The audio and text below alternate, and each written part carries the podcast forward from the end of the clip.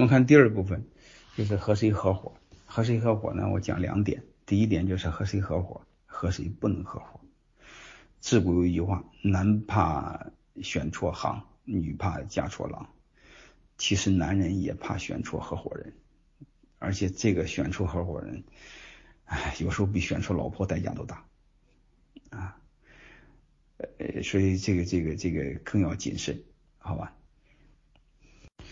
这个先看该谁合和谁合伙，就是要和谁搭班子。你看刘传志说过经典的几句话，他叫搭班子，嗯，定战略，带队伍。你说吧，他把搭班子放到了定战略的前头，所以搭班子非常重要。其实搭班子就找合伙人啊，当你对找合伙人没有概念的话，你就把它理解为找老婆就好了啊，你找你的另一半。哎，这时候你会发现，真正两个人能走远的，能走得很远的前提，其实就是有共同的价值观，有可以共担风险的人啊。如果我更学术点来说，就是找到合伙人，他必须具备两个条件：第一，有创业心态；第二，有创业能力。哎，但是你会发现，这说出来虚头巴脑的，你听起来和没听是一样的。如果再多说一点，就共同理想、白头到老的人、共同价值观、共同能力的人，这些说起来都没有用，好吧？我给大家说一个简单的可以落地的，就是找合伙人找什么样的人呢？我们把创业心态、创成创业能力给翻译一下，翻译成可衡量、可落地的啊。什么叫心态啊？就出钱。你比如他说的再好，说的再天花乱坠，他项目很好了，我全力以赴要做，如果不能出钱是假的，好吧？所以衡量心态的一个就是出钱。嗯，我更想大家，我给大家分享一句话：这个年头，你慢慢就会发现一句话啊，我有钱是真的，其他都不准。怎么来衡量创业能力呢？他愿意全力以赴在这做，就是专专职在这做，不是兼职啊。我不知道大家能理解了没有？这两个和谁搭班子，其实就两个条件：又出力又出钱，缺一不可，好吧？这个大家可以看看小米的几个合伙人，你会发现。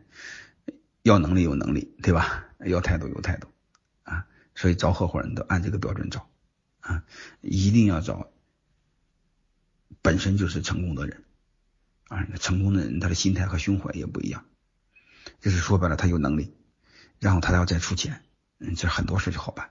嗯，你千万别找没经历过事的人啊，没经历过事的人不行，因为他屁大的事他就和你叽歪叽歪个没完。你你你，结果你在一起干事呢，大家一起共共患难的，结果你天天还在辅导他，这个这个成本高，累死，好吧？你按这个标准找合伙人吧。当然，我们草根找的层次可以没这么高了，但是你毕竟还要相对在社会上是成功的吧？你千万不要找失败的哈，失败的是没有用的。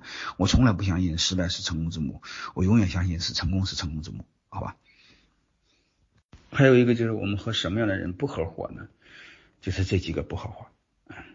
这个先说投资，那投资人是刚才说过，投钱的叫投资人，不叫合伙人。你自己给他做定义哈，你不能和你搅和在一起，因为因为他是投大钱占小股，我一会儿再说。合伙人是投小钱占大股，你要和他归一类，你会吃亏的。再另外有关系、有资源、有人脉的这些不合伙，就有干爹的这些不合伙啊。而且这帮鸟人，如果你要看重他的关系，你会发现他事儿他不一定好事不一定给你干，但办坏事来说你可 hold 不住。啊，有一句话我想给大家说，叫请神容易送神难，你得非常谨慎。嗯，我更想说这句话，他你不要想的太好，你也不要听他想的太好，说的太好，没有用啊。嗯，而且这种东西将来之后真不能创造价值，而且你要先给他股份，你不就白给吗？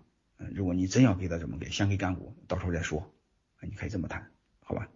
兼职也不行，你说这个人看好项目也投钱了，嗯，就是这段时间兼职，呃，过不来。嗯，这个也不可以啊，而且这个怎么不可以呢？我给你举一个比喻就好了。因为刚才我说过，这个找合伙人，你就比你就把他想象找老婆就好了。如果一个伙计说你兼职，你就想象你想找一个女人，女人说给你兼职，你要吗？你比如她说她很爱你，愿意也愿意出嫁妆，但是她另和另外一个男人还还还还说不清楚，所以还没分手呢。然后他跟你说，他一三五到你这儿，二十六还陪那个男的，然后他做你女朋友，你愿意吗？和你一起创业，你愿意吗？成家，所以你就搞明白这个道理就行了。你要搞明白道理的背后是什么？兼职，兼职的背后的逻辑是什么？你不要听他讲任何理由，他只有一个借口，一个理由就是目前还不看好你，就这么简单。你也不要自作多情。